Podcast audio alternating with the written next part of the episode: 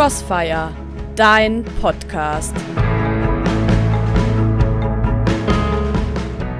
Heute möchte ich es kurz machen.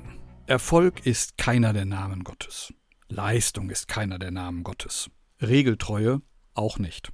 Und mir scheint, wir haben das in unserer Kirche vergessen. Wir sind Pharisäer geworden. Die Regeln sind uns wichtiger geworden als die Menschen. Institutionen und Strukturen sind uns wichtiger geworden als die Seelen. Und wir verkleistern das damit, dass wir Regeln und Institutionen und Strukturen zur Voraussetzung für richtige Seelsorge deklarieren. Pharisäer 2.0.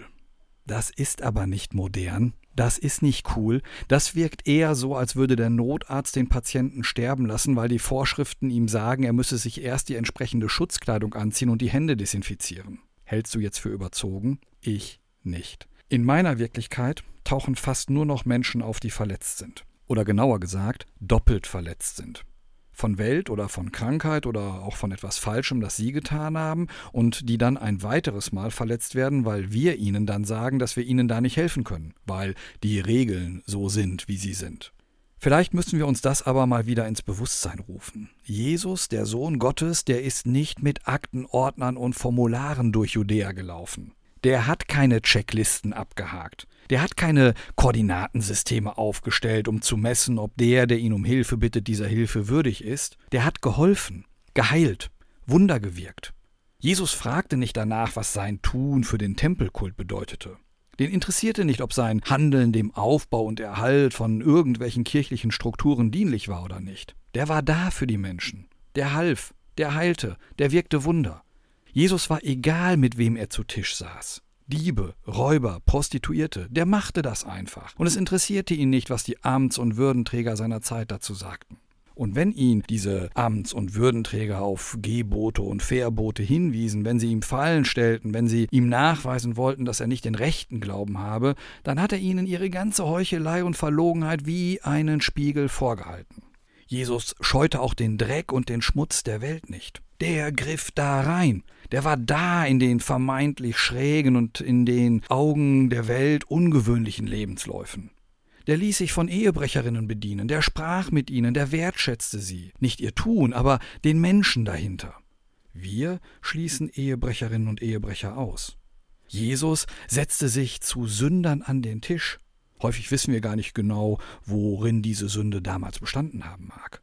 Wir schließen bestimmte Sünder aus. Ja, schlimmer noch, wir schließen Menschen aus, denen wir ein Tun unterstellen, das wir für Sünde erachten. Wir sortieren dann zum Beispiel nach guter Liebe, schlechte Liebe. Bei uns gibt der Verdacht den Weg vor, nicht die Liebe, nicht die Barmherzigkeit, nicht das Vertrauen darauf, dass Zuwendung vielleicht mehr bewegen kann als Zumutung. Jesus reichte es damals, dass ein Mann oder eine Frau glaubte. Uns heute reicht das schon lange nicht mehr. Wir brauchen Formulare und Bescheinigungen. Jesus reichte die Bereitschaft zur Nachfolge.